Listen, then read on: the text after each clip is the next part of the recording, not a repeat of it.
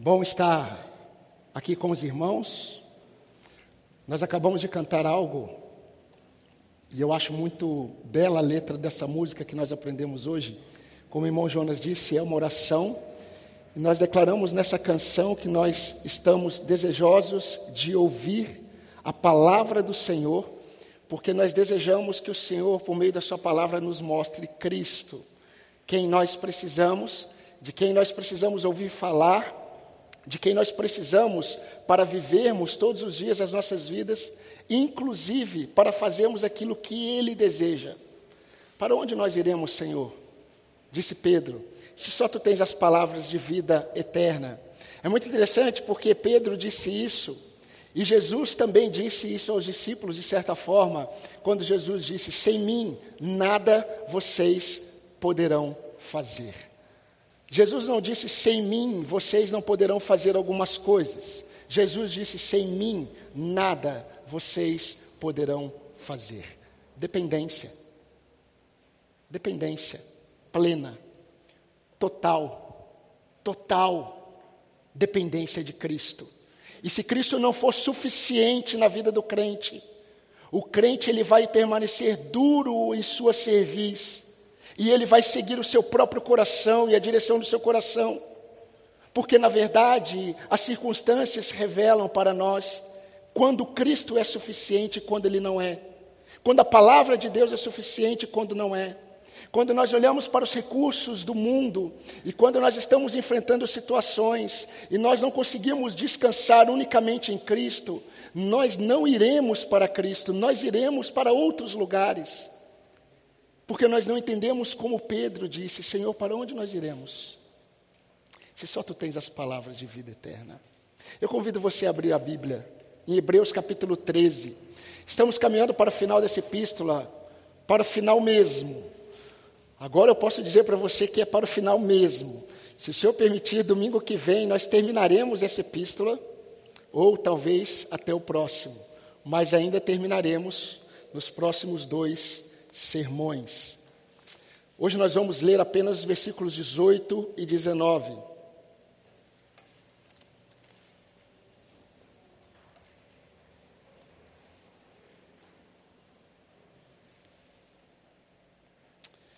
Hebreus capítulo 13, 18 a 19.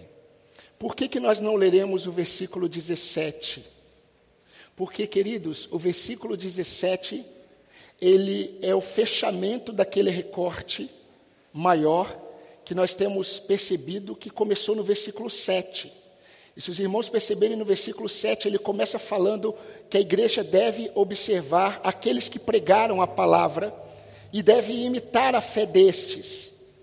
Agora, no versículo 17, ele traz novamente o mesmo tema da obediência que a igreja deve ter para com aqueles guias espirituais que Deus coloca na frente do seu rebanho, para conduzi-los no temor do Senhor. Então, nós falamos sobre isso quando nós estudamos o versículo 7. O versículo 17 ele está ligado ao versículo 7. Por isso, nós não vamos pensar hoje no versículo 17. Vamos para os versículos 18 e 19. Diz assim a palavra do Senhor: Orem por nós, pois nós estamos certos de que temos a consciência limpa querendo em todas as circunstâncias fazer o que é correto. Eu peço com insistência que vocês façam isto, orem por nós, para que eu lhes seja restituído o mais depressa possível. Meus irmãos, essa entonação de voz na leitura, ela é necessária para que nós possamos entender o que estava provavelmente na mente do autor, quando ele está chegando no final da sua epístola. Queridos, após nos conduzir em toda a sua epístola, nos mostrando exortações práticas sobre como nós devemos viver de um modo agradável ao Senhor. Após nos conduzir e nos mostrar na epístola que esse viver de modo agradável ao Senhor, ele tem a ver com o nosso entendimento de que nós estamos escondidos debaixo do sacrifício de Cristo como ele disse no versículo 10, nós temos um altar que ele é superior. O nosso altar é a cruz de Cristo. E nós estamos é, escondidos debaixo do sacrifício de Jesus Cristo. E após nos mostrar também, nos ensinar dois tipos de sacrifícios agradáveis a Deus: o sacrifício confessional, no versículo 15, o sacrifício relacional, no versículo 16. O autor ele está caminhando para o fim da epístola da mesma forma que ele começou, mostrando que nós somos totalmente dependentes do Senhor.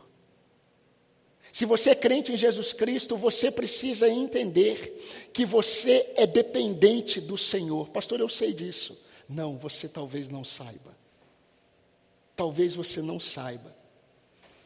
Nós temos experimentado como igreja a realidade.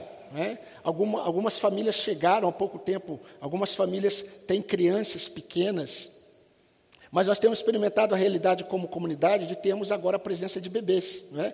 Dois bebês e um está chegando, o Benjamin, em breve. E é muito interessante porque quando nós olhamos a realidade de um bebê, nós percebemos que um bebê ele é completamente, plenamente dependente dos seus pais, principalmente de sua mãe. Mas uma coisa muito interessante é que quando os pais eles vão educando o seu bebê, que é totalmente dependente e esse bebê ele vai crescendo, os pais vão educando essa criança no caminho do Senhor. E quanto mais essa, caminha, essa criança caminha em direção à maturidade, mais independente ela vai se tornando dos seus pais. Quando o Senhor nos encontra em Cristo, acontece um novo nascimento. E nós somos chamados de bebês na fé, bebês espirituais. Mas quando nós somos encontrados em Cristo, nós somos totalmente e plenamente independentes de Deus. E a caminhada em direção à maturidade é uma caminhada em que Deus está conduzindo a minha vida e a sua vida para que sejamos totalmente dependentes dEle. É o oposto. Na caminhada cristã, nós estamos cheios de nós mesmos. E o Senhor, Ele produz cada vez mais um desejo progressivo de dependência dEle. Meus irmãos, não há nada, nada, na verdade, nada em nós que nos habilite a confiarmos em nós mesmos. Nada. Sabe por que, que muitas famílias sofrem? porque nós estamos enxergando muitas vezes o enchimento de si. E não um esvaziamento produzido pelo Espírito Santo, que produz cada vez mais o discernimento que Pedro teve. Senhor, para onde nós iremos? Só tu tens as palavras de vida eterna. Mas, queridos, é importante que nós saibamos disso. Não há nada em nós que nos habilite a confiarmos em nós mesmos.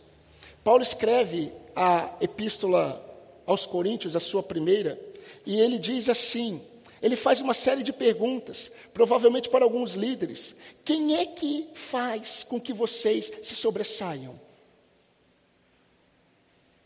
O que, que vocês têm que vocês não tenham recebido? E se vocês receberam, por que, que vocês se gloriam como se vocês não tivessem recebido? Meus irmãos, enquanto a independência do homem revela o seu orgulho e insensatez, a nossa dependência de Deus revela a nossa humildade e crescimento em sabedoria. Quando um pai sábio educou o seu filho no caminho da sabedoria, ele disse: Filho, confie no Senhor de todo o seu coração e não se estribes, não se apoie em nenhum dos seus próprios entendimentos. Confie no Senhor de todo o seu coração e não apoie a sua vida no seu entendimento. E queridos, em Cristo, Deus deseja nos dar a clara noção, preste atenção. Deus deseja nos dar a clara noção de nossa fragilidade. Deus deseja que nós saibamos e nós tenhamos em nós cada vez mais um desejo progressivo de dependermos plenamente e totalmente nele. Foi mostrando que tudo vem de Deus e tudo é para Ele, tem a ver com Ele, que o autor iniciou a sua epístola aos Hebreus, falando da grandeza da revelação de Deus em Cristo Jesus. Foi mostrando a necessidade da perseverança na fé, que o autor de Hebreus ele desenvolveu as suas exortações na epístola. E foi falando sobre a dependência de Deus que o autor escreveu a sua doxologia, nos versículos 20 e 21, que nós vamos ver domingo que vem, se o Senhor permitir. Mas nós vamos iniciar hoje. Dependência. Somos totalmente dependentes do Senhor. E eu gostaria que você, juntamente comigo, nesse momento, orasse mais uma vez.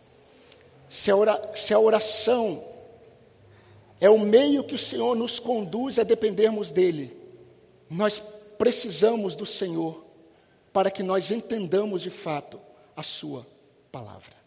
Então convido você a orar comigo mais uma vez. Senhor meu Deus, Senhor nosso Pai, o Senhor sabe, ó Deus, de fato e em verdade, a realidade de cada um aqui. O Senhor sabe de fato e de verdade a realidade de cada família aqui. O Senhor sabe de fato e em verdade o que está se passando na história de cada indivíduo aqui. E eu sei, ó Pai, o quanto o Senhor deseja que nós sejamos plenamente dependentes do Senhor e que essa mensagem possa conduzir esses meus irmãos a olharmos para o Senhor totalmente, ó Pai, vazios de autoconfiança, vazios de autossuficiência, para que possamos dizer como Pedro, que eu creio que nem entendia de fato o que disse. Para onde nós iremos, Senhor? Só tu tens, só tu tens o que nós precisamos. Por isso eu peço ao Senhor que o Senhor nos conduza nesse momento. No nome de Jesus. Amém, Senhor. Amém. Meus irmãos, nós podemos perceber que o autor ele quer mostrar, talvez você não consiga enxergar na sua primeira leitura, mas ele está ensinando ainda no final da sua epístola sobre tudo aquilo que ele está falando. Ele continua mostrando e exortando até o fim esses queridos e amados irmãos hebreus. Mas ele mostra uma lição sobre dependência, mas não é algo tão disperso. Ele não está falando de algo tão macro assim. Ele está falando de uma dependência que nós podemos é, palpar, que nós podemos perceber, que nós podemos experimentar. E a primeira lição que ele mostra para nós sobre dependência no versículo 18, é que nós devemos depender de Deus nas mudanças bíblicas que nós desejamos. Nós precisamos depender de Deus nas mudanças bíblicas que nós desejamos. Versículo 18, olha o que ele disse. Orem por nós. Essa é entonação. Orem por nós. Nós estamos certos de que temos a consciência limpa, querendo em todas as circunstâncias fazer o que é correto.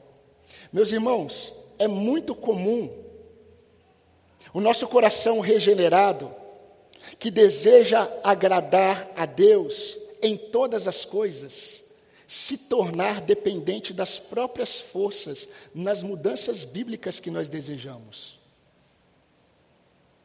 É muito comum nós não percebemos que os esforços corretos que nós estabelecemos para algumas mudanças bíblicas em nós não estão acontecendo na dependência do Senhor, mas estão acontecendo na nossa própria força.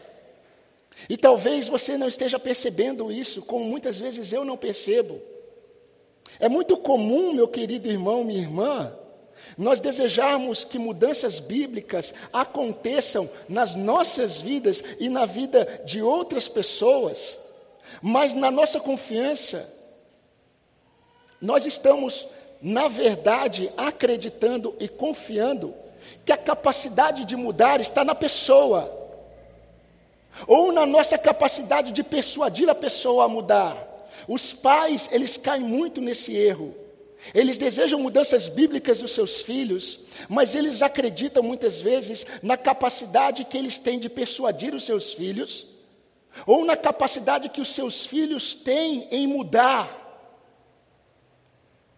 Mas enquanto, meus queridos, as mudanças bíblicas que nós desejamos para nós, as mudanças bíblicas que nós desejamos para os outros estiverem na força do homem, nós vamos experimentar apenas mudança de comportamento. Porque mudança de natureza e de mente é especialidade do Criador, não nossa, não está na nossa força. É exatamente sobre essa dependência do Senhor que o autor bíblico escreveu: orem por nós. E eu quero explicar isso para os irmãos. Orem por nós. Por que, que eu quero que vocês orem por nós? Nós quem? Nós, os apóstolos, nós que o Senhor levantou, levantou para guiar vocês, nós que estamos instruindo vocês, crentes, orem por nós. Sabe por que, vocês precisam orar por nós? Porque nós estamos certos, nós temos a consciência limpa de que nós estamos corretos. Vocês precisam orar por nós. E o que, que ele está querendo dizer? Com essa ordem, interessante porque quando nós olhamos o texto, é, é quase que uma ordem, está no imperativo. É uma ordem que ele dá à igreja: orem por nós. E eu quero explicar rapidamente para os irmãos. Meus irmãos, como nós já vimos até aqui, o autor ele está no final da sua epístola. E ele já escreveu uma série de exortações. O irmão não pode perder de vista quando lê Hebreus que todo o livro de Hebreus é um livro, é uma palavra de exortação. E ele vai falar isso no versículo 22. Ele vai falar que é uma palavra de exortação tudo o que ele escreveu. Agora, queridos, nós precisamos olhar que as exortações que ele escreveu em toda a sua epístola foram exortações confrontadoras e exortações difíceis de assimilar para quem recebeu. Você precisa entender isso. Há uma tensão no ar aqui. Quando o autor diz, orem por nós, há uma tensão aqui presente. Há uma preocupação nele. Sabe por quê? Porque tudo que ele escreveu aos hebreus negava qualquer continuação de práticas judaizantes, juntamente com a fé em Cristo. O autor de Hebreus, ele pregou desde o início, ele está exortando que esses hebreus, eles tinham que crer unicamente na suficiência de Cristo. E ele está chegando no final da epístola, ele já está percebendo as reações, as possíveis reações às exortações dele. Para os irmãos terem uma ideia, o apóstolo Paulo, ele sofreu muito em seu ministério quando ele escrevia. Porque quando Paulo escrevia e ele confrontava os pecados dos crentes, os crentes tornavam aquilo como algo pessoal. Paulo escrevendo aos Gálatas, ele disse assim: Irmãos, porventura eu me tornei inimigo de vocês por dizer a verdade a vocês? Eles estavam ouvindo coisas na carta aos Hebreus difíceis de assimilar. Abandonar todas as práticas judaizantes da tradição dos nossos pais era muito difícil para eles.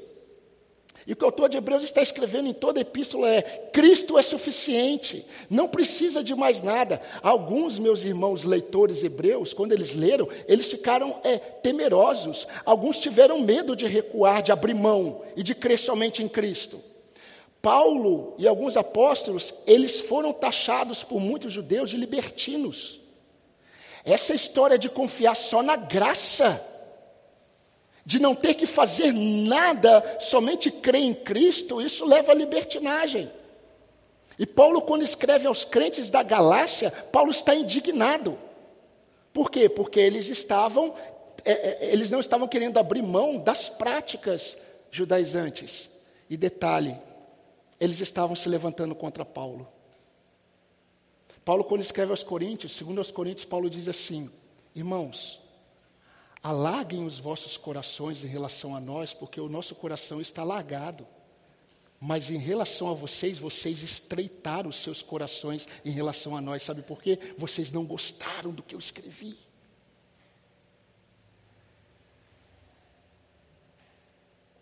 Preste atenção como essa é a preocupação dele no versículo 22. Olha o que ele diz: Irmãos, peço que escutem com paciência esta palavra de exortação. Calma. Considerem o que eu estou dizendo a vocês. Considerem a palavra que eu estou dizendo a vocês, mesmo que ela seja confrontadora mesmo que ela confronte o coração de vocês, mesmo que seja difícil para vocês. E meus irmãos, ele sabe das possíveis reações dos seus ouvintes, desses crentes. E não é interessante isso?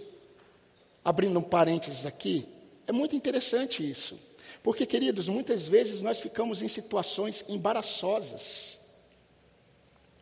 Nós ficamos em situações desconfortáveis quando nós exortamos alguém com a sã doutrina. É difícil. Sabe por que, que é difícil?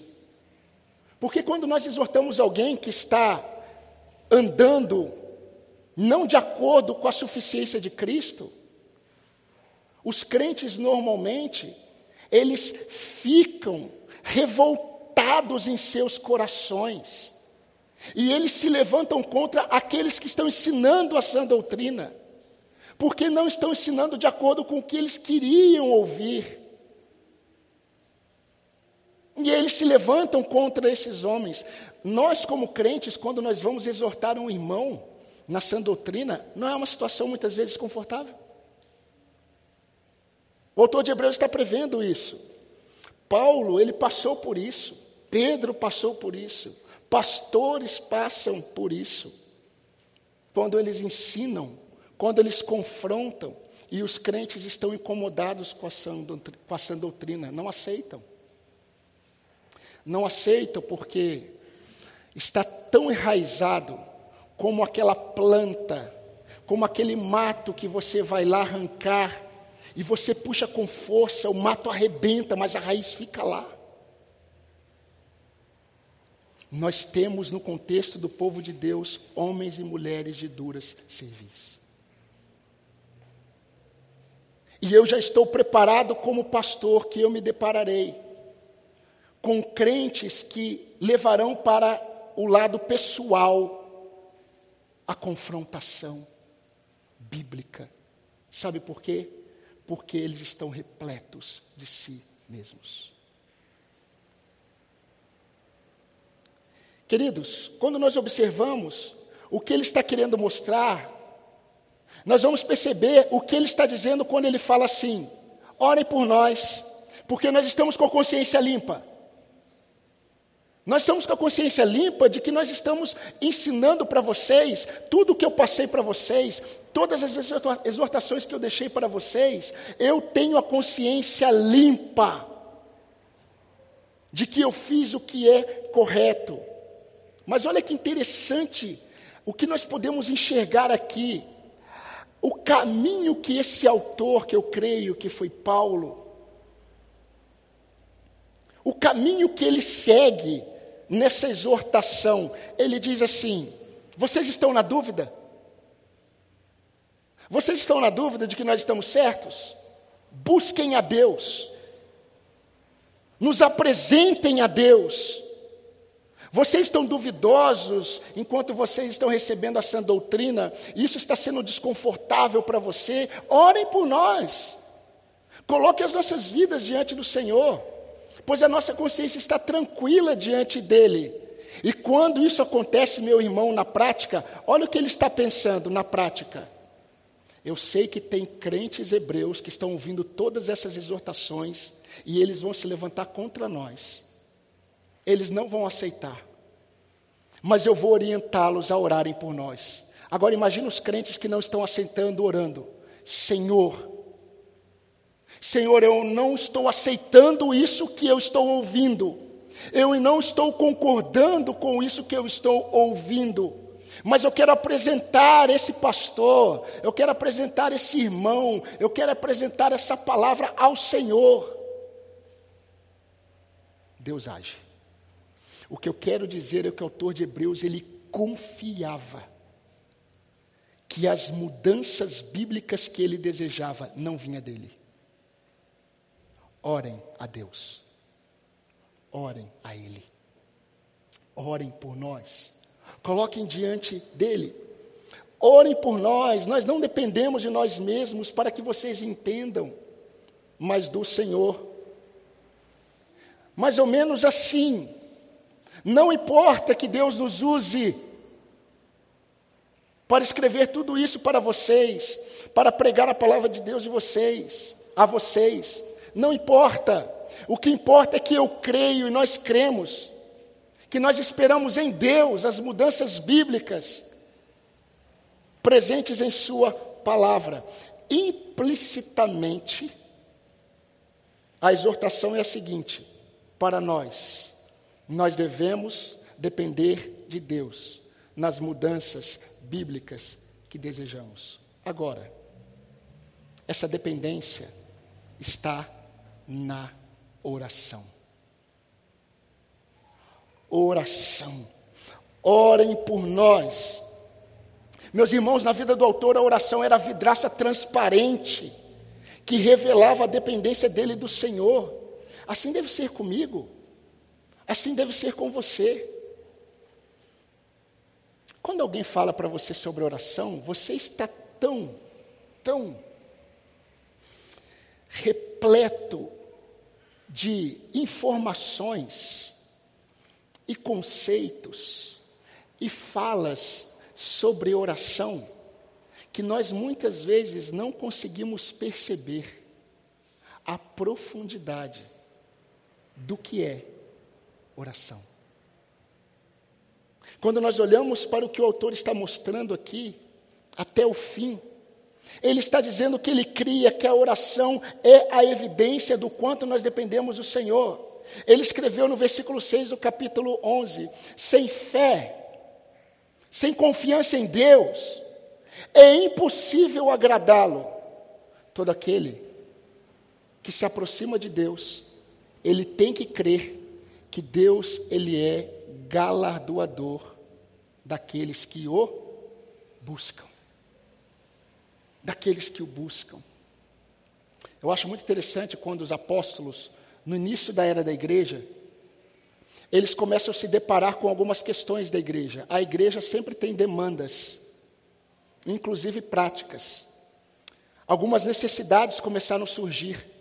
E nós tínhamos na igreja hebreus que eram é, hebreus helenizados, hebreus que eram de cultura, acreditavam na cultura grega, hebreus helênicos.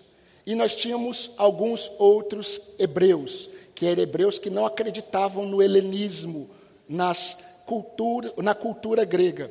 Havia uma discussão ali na igreja, porque eles estavam falando assim: não, a família desses estão recebendo auxílio, a família desses aqui não estão. Os apóstolos reúnem a igreja e dizem assim: separem homens cheios do Espírito Santo, para que eles cuidem dessas coisas, porque nós precisamos nos dedicar ao ministério da oração e da palavra. Em outras palavras, o que os apóstolos perceberam é: nós precisamos nos dedicar ao ministério da dependência de Deus e da Sua palavra. Todos os apóstolos criam na oração, todos os apóstolos criam que orar é depender do Senhor. Olha que interessante. Paulo escreve aos Colossenses e ele diz assim: dediquem-se irmãos, a oração e vigiem. Isso daí é muito importante nós percebemos que todas as vezes que nós olhamos para as Escrituras e nós encontramos uma exortação do tipo, orem, sempre o vigiar está junto. Porque não existe a possibilidade de um crente vigiar se ele não é alguém que se debruça em oração. Quando Jesus chamou os apóstolos, alguns discípulos para orar com ele, Jesus disse assim: vigiem e orem. orem e vigiem, porque todo aquele que ora, ele está vigilante. E todo aquele que vigia, ele ora. E todo aquele que acha que vigia e não ora, ele não está vigilante. Porque, meus irmãos, a oração, preste atenção, a oração é dependência de Deus e o que nós precisamos é discernimento. Nunca haverá discernimento sem a palavra do Senhor e sem dependência dEle.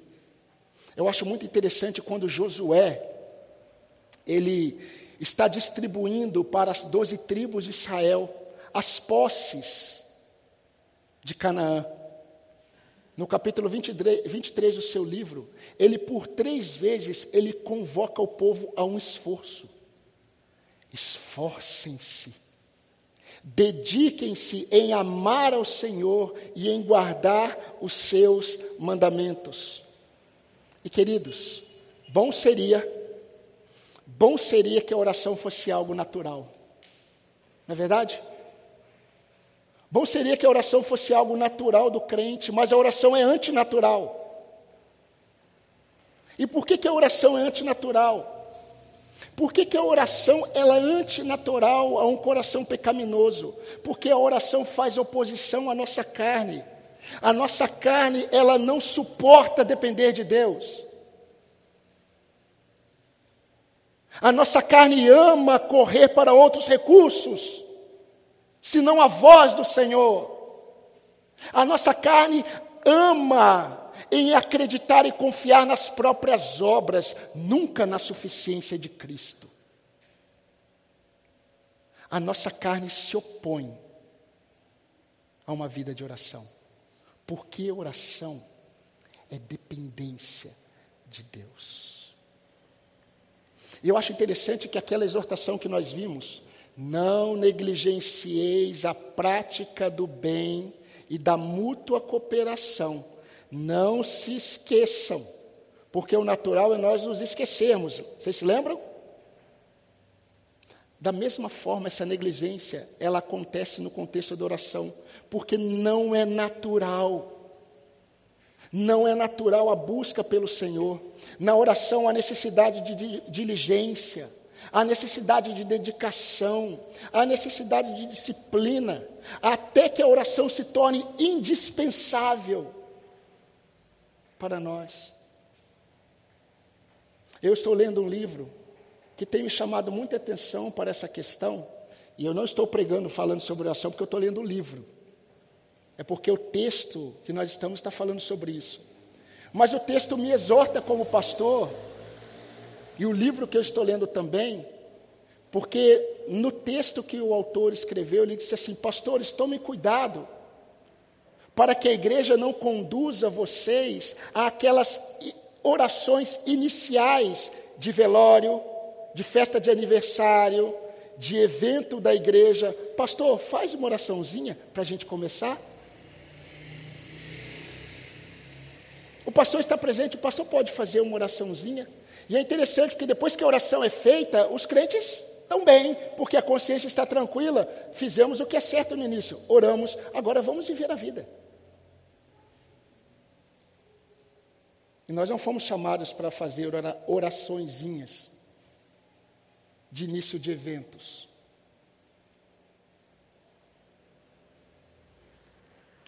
É aniversário, o pastor está aqui, o pastor ora.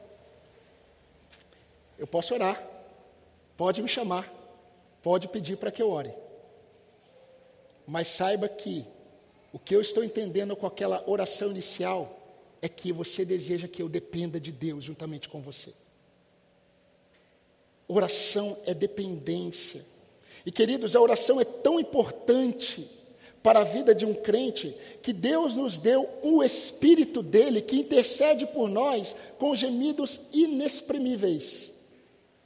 Agora você acha que Deus daria a você e à sua igreja o seu espírito para interceder por nós com gemidos inexprimíveis, se Ele não desejasse que nós nos tornássemos homens e mulheres que dependem dEle?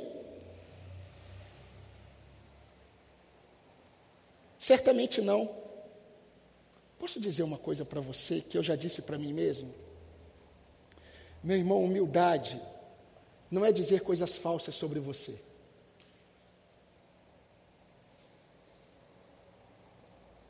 Nós muitas vezes dizemos coisas sobre nós que, na verdade, a gente está mostrando uma certa piedade, humildade, mas não é, porque não é verdade. E a oração, ela impede de dizermos mentiras a Deus, porque Deus nos conhece. Nós não podemos mentir para aquele que sabe tudo sobre nós. Por isso que a oração nos humilha, por isso que a oração nos leva a um esvaziamento. Não dá para mentir na oração. Somente o cego, que é hipócrita, que acredita que a oração que ele está fazendo é piedosa. Mas nós que temos o Espírito de Cristo, quando nós vamos orar, não dá para mentir para Ele. Não dá para mentir. A oração nos força à humilhação e ao reconhecimento da finitude, de nossa finitude diante do Eterno. Assim como o jejum, a oração revela a nossa fragilidade. Nós somos frágeis diante dos acontecimentos. Nós somos frágeis diante dos acontecimentos. E nós dependemos do Senhor o autor ele está mostrando aqui. Eu sei que talvez vocês não estejam entendendo o que eu estou ensinando, mas orem. Dependam de Deus. O Espírito vai esclarecer para vocês se nós estamos certos ou errados. A nossa consciência está limpa. Mas orem. Davi, meus irmãos, ele era um homem de oração. Leia o Salmo 142, um exemplo. Ana, era uma mulher que se derramava diante de Deus e ela teve um filho. E esse filho ele foi conhecido e reconhecido como o homem das orações respondidas, Samuel. É interessante quando pais querem filhos piedosos, mas se esquecem de que Samuel foi filho de Eucana. E ele faz questão de começar o livro dele dizendo: havia um homem chamado Eucana. Esse homem ele ia de ano em ano sacrificar. Era alguém temente a Deus. Ana era uma mulher que temia a Deus e Samuel se tornou um homem assim. Daniel, o amigo de Deus, era alguém que tinha em sua prática diária a oração porque ele entendia que orar é depender de Deus. E meus irmãos, vocês acham que Daniel estava fazendo o que durante aquela noite na caverna com os leões? Ele estava fazendo aquilo que ele costumava fazer, falar com o meu Deus. Eu fico pensando o coração de Dario. Não dormiu a noite inteira o rei Dario. Ele, ele levanta de madrugada e ele vai até a entrada daquela caverna e ele fala: Daniel, Porventura o seu Deus te livrou?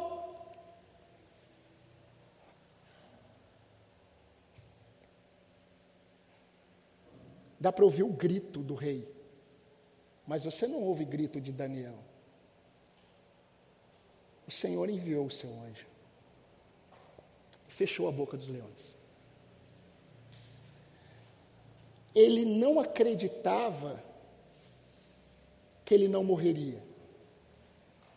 Quando Sadraque, Mesaque e Abidinego ficaram expostos, você tem, você tem dificuldade de ficar exposto diante da multidão? Imagine Sadraque, Mesaque e Abidinego quando todos se prostraram, todos se prostraram, e três jovens em pé. Eles não estavam acreditando que Deus livraria eles da morte. Mas eles disseram para Nabucodonosor: Olha, rei Nabucodonosor, fique sabendo, nesses termos, fique sabendo, se o Senhor quiser nos livrar da fornalha ardente, ele nos livrará. Se não, nós morreremos, porque nós não vamos nos dobrar diante de você e diante dessa estátua. Mas não tenho dúvida que esses três jovens, assim como Daniel, eles eram homens dependentes do Senhor. Os profetas dependiam de Deus. Jesus Cristo, antes de chamar os seus apóstolos, o Evangelho diz que ele passou a noite orando. Jesus não precisava orar, ele é Deus. Mas antes de escolher os seus discípulos, ele passa a noite orando. E nós, meus irmãos, muitas vezes vamos tomar uma decisão importante da nossa vida e nós não nos derramamos em oração, porque a gente já sabe o que fazer e a gente acredita que temos condições de tomar decisões corretas sem Deus. Jesus, antes de escolher os doze, passa a noite sozinho orando ao Pai. O crente ele está aflito. O crente ele está preocupado, o crente ele está ansioso, o crente ele está sem respostas e ele corre para o terapeuta. Mas ele não se derrama diante do seu Deus. Deixa eu dizer uma coisa para você, meu irmão. Quando o povo de Israel decidiu confiar no Egito, eles foram para o Egito. Deus envergonhou o Egito e envergonhou o povo. Faz parte da disciplina do Senhor.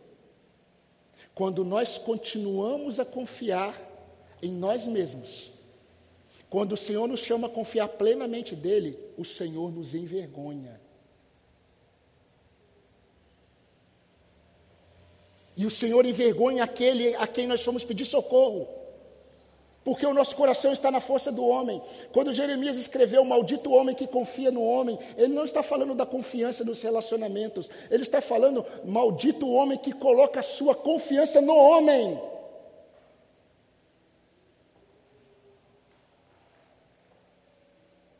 É por meio da oração que nossa alma pode encontrar alento, meu irmão, minha irmã. É por meio da oração que a nossa alma ela encontra refrigério. É por meio da oração que a nossa alma encontra renovo. Lancem sobre ele todas as, as preocupações de vocês, com orações e súplicas e ações de graças, e a paz de Deus, que excede todo entendimento, guardará, guardará o seu coração.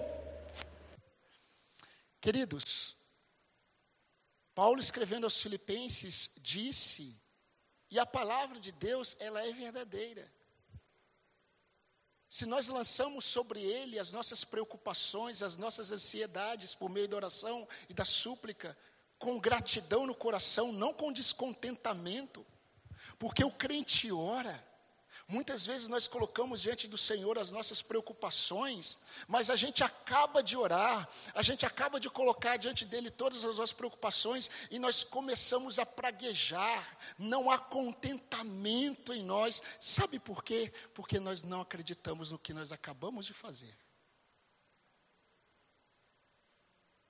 Nós não acreditamos na oração que nós acabamos de fazer, colocando diante dele toda a nossa ansiedade porque a gente acaba de colocar e a gente começa a questionar, não há paz no coração. O que aconteceu no processo? Quem errou? Porque a palavra de Deus diz: se nós lançarmos sobre ele todas as nossas preocupações por meio de oração e súplica, com ações de graças, a paz de Deus que excede todo entendimento guarda a nossa alma e o coração. Se não está guardando a alma e o coração, o que, que está acontecendo? Está acontecendo é que você não acredita no que você acabou de fazer. Você não acredita no que você acabou de fazer, lançando sobre ele a sua ansiedade. Você não está acreditando que a oração é depender do Senhor. E Deus ama isso. Deus ama quando nós dependemos dEle. E o autor de Hebreus ele estava dependendo do Senhor para que Deus fizesse as mudanças bíblicas. Mas existe uma segunda lição e a última que eu quero compartilhar com você, está no versículo 19. Olha só o que diz o versículo 19. Peço com insistência que vocês façam isto para que eu lhes seja restituído o mais depressa possível. Peço com insistência que vocês façam isto. Isto o quê? Que vocês orem. Orem por nós. Para que nós possamos ser restituídos a vocês. Qual é a lição que ele está passando aqui? é que nós devemos depender de irmãos que dependem de Deus.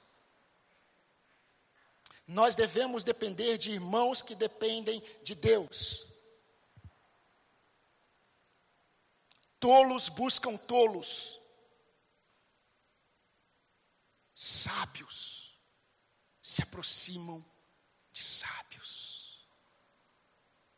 E nas Escrituras, o sábio não é aquele que tem conhecimento do Senhor apenas. O sábio é aquele que teme ao Senhor. Meus irmãos, esse pedido mostra provavelmente que o autor de Hebreus estava longe. Provavelmente o autor de Hebreus ele fazia parte da comunidade aos Hebreus, porque no versículo 20, 24 ele escreve assim: Os da Itália estão enviando saudações. Provavelmente o autor de Hebreus ou ele estava preso em Roma, ou estava em Roma, ou ele estava com alguns crentes de Roma em algum lugar. Mas ele era alguém dessa comunidade aqui, nós não sabemos o local, e ele tinha o desejo de estar. Mas vamos tentar interpretar e nos aproximar do texto dentro do contexto. Diante da preocupação que ele estava com a forma, ou na forma como os crentes iriam receber a exortação, eu creio que quando ele disse: orem por nós para que Deus nos restitua a vocês, em primeiro lugar, essa restituição era no coração dos crentes. A mesma coisa que Paulo escreveu aos Coríntios: olha, que é, vocês que me receberam como um anjo, o que, que aconteceu? Quando ele escreve aos Gálatas, é, vocês, olha, vocês estavam dispostos a arrancar os próprios olhos para me dar. Paulo tinha uma dificuldade de visão. Vocês viram como eu cheguei até vocês, mas o que, que aconteceu com vocês? eu me tornei inimigo de vocês por dizer a verdade. E eu creio que quando o autor ele diz assim: orem, eu insisto que vocês orem por nós, para que eu seja restituído até vocês, em primeiro lugar que eu seja restituído no coração de vocês, e depois também pessoalmente. Mas o que, que ele nos ensina? Ele nos ensina que ele cria que Deus poderia mudar, não apenas os corações, mas que Deus podia mudar as circunstâncias. E é interessante porque ele não diz assim: eu vou orar por vocês. Eu vou orar por vocês, para que Deus mude o coração de vocês. Eu vou reunir todos os apóstolos, eu vou reunir todos os pastores, e nós vamos orar por vocês nós vamos orar por vocês para que a gente esteja aí, eu esteja aí com vocês. E aí eu vou ensinar a vocês como eu deveria, como Paulo escreveu. Olha, vocês dizem que eu sou fraco quando eu estou presente. Quando eu escrevo, eu sou duro. Mas eu vou ser duro quando eu estiver presente. O autor de Hebreus, ele não diz isso, eu vou orar por vocês. Ele diz assim, eu insisto a palavra que ele usa como insistência, eu insisto, é uma palavra de rogo. Eu rogo. Eu rogo que vocês dependam de Deus por nós. Meus irmãos, esse é um pensamento que sempre esteve na igreja. Sempre esteve na mente dos apóstolos. Jesus, ele chamou Tiago, Pedro e João. No momento difícil da vida dele, Jesus disse assim: orem comigo. Orem comigo. Paulo, ele dependia das orações dos irmãos por ele. Quando Paulo escreveu Romanos capítulo 15, versículo 30, olha o que Paulo escreveu: Irmãos, por nosso Senhor Jesus Cristo e pelo amor do Espírito Santo, eu peço que vocês lutem comigo nas orações a Deus a meu favor. Pedro, ele estava preso e ele iria morrer no outro dia nas mãos de Herodes. Mas a palavra de Deus diz, Lucas relata, que enquanto Pedro estava no cárcere, a igreja fazia incessante oração em seu favor. Eu vou dizer rapidamente os pedidos de oração, de orações que os apóstolos faziam para a igreja. Orem por nós para que Deus nos sustente. Orem para que Deus abra uma porta para a pregação do Evangelho. Orem para que Deus nos livre da boca do leão. Orem para que Deus abra o entendimento para que eles creiam. Orem para que tenhamos ousadia para testemunhar. Orem, orem, orem a Deus em nosso favor. E queridos, a igreja orando por eles, para os apóstolos, não era aquele entendimento de que Deus conheceria por meio da oração os problemas deles. Eles acreditavam que Deus agiria. Eles acreditavam. Quando o autor de Hebreus está dizendo assim: Eu oro, eu insisto que vocês orem por mim, orem por nós, é que eles acreditavam nisso. E eu gostaria de deixar algumas aplicações finais para nós. Porque eu creio, meus queridos irmãos, que nós precisamos aprender muito sobre o que significa depender de Deus por meio da oração. Não é o quanto você ora, não é o tempo que você gasta, mas é o que você crê. Mas preste atenção. O que você crê vai mudar o tempo que você ora e vai mudar o que você fala. Vocês entenderam? Não é o tempo que define a sua oração. Não é o que você fala muitas vezes que define a sua oração, mas é o que você crê. Mas a forma como você crê vai alterar o seu tempo de oração e vai alterar o que você fala para Deus em suas orações. E nós vamos perceber que uma das maiores dificuldades nossa em dependermos de Deus por meio da oração é que nós não acreditamos na oração que nós fazemos. E nós muitas vezes não acreditamos os irmãos oram por nós. Um crente ele consegue passar por momentos difíceis na vida dele e ninguém da igreja sabe. Ele não quer incomodar os irmãos. Ele não quer incomodar o pastor. É porque na verdade ele não crê na igreja em oração. Essa é a verdade. Precisamos nos esvaziar de nós mesmos em relação a essa verdade, meu irmão. E eu não sei de fato o quanto você tem dependido de Deus para que as mudanças bíblicas aconteçam tanto em você quanto em outras pessoas. Eu ainda acredito que talvez você esteja confiando na capacidade da pessoa de mudar ou na força do homem. Eu não sei o quanto você tem dependido do Senhor, mas eu posso afirmar que o valor que você tem dado à oração em sua agenda define o que você crê sobre oração. É impressionante como o conhecimento correto, ele muitas vezes nos engana. Porque o conhecimento correto, ele é apenas a porta de entrada para o entendimento. E é o entendimento que nos conduz à prática. É quando nós entendemos. Vocês se lembram quantas vezes nós lemos os evangelhos que muitos apóstolos, os discípulos ouviram Jesus falar, mas eles só creram depois? Mas não fala que eles creram. Diz o quê? Eles entenderam. Isso depois que Jesus Cristo ressuscitou. Eles se lembraram e eles entenderam. E meus irmãos, não é por um acaso, caminhando para o fim, não é por um acaso que a nossa carne, não é por um acaso que o sistema deste mundo com as suas agendas forçadas. Não é por um acaso que Satanás ele faça de tudo para te afastar da oração.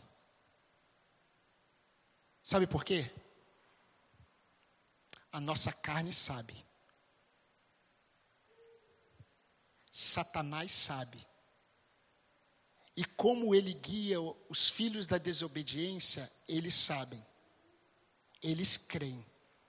Eles sabem o que é a oração na vida de um homem e de uma mulher que andam com Deus. Eles sabem. A grande questão é que muitos homens e mulheres que são do Senhor não sabem, não entendem. Isso não é um jargão evangélico. Isso é a realidade.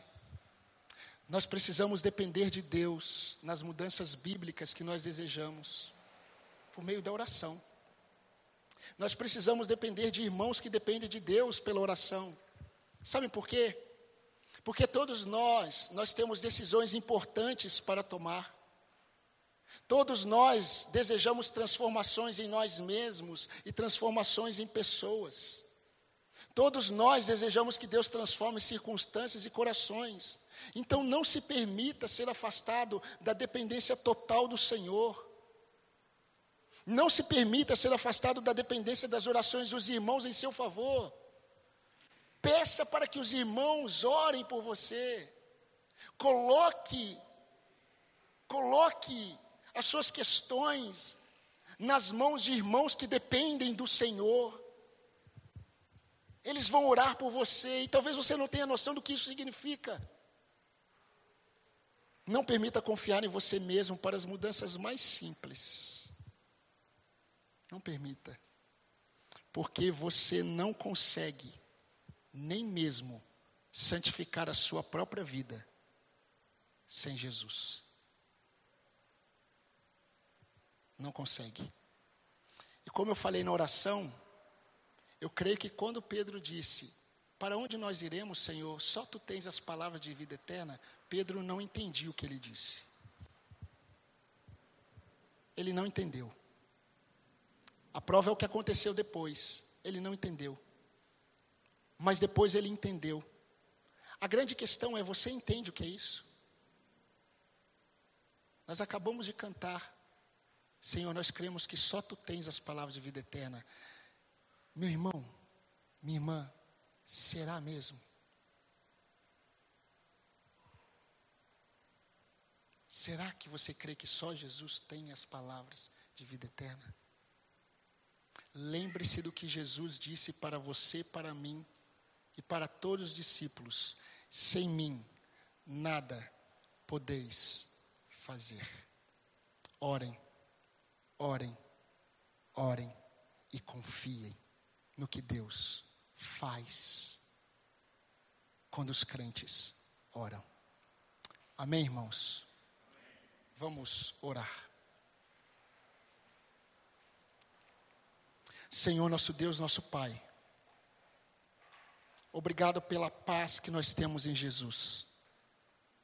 Obrigado pela paz que nós temos, ó Deus, com o Senhor e no Senhor.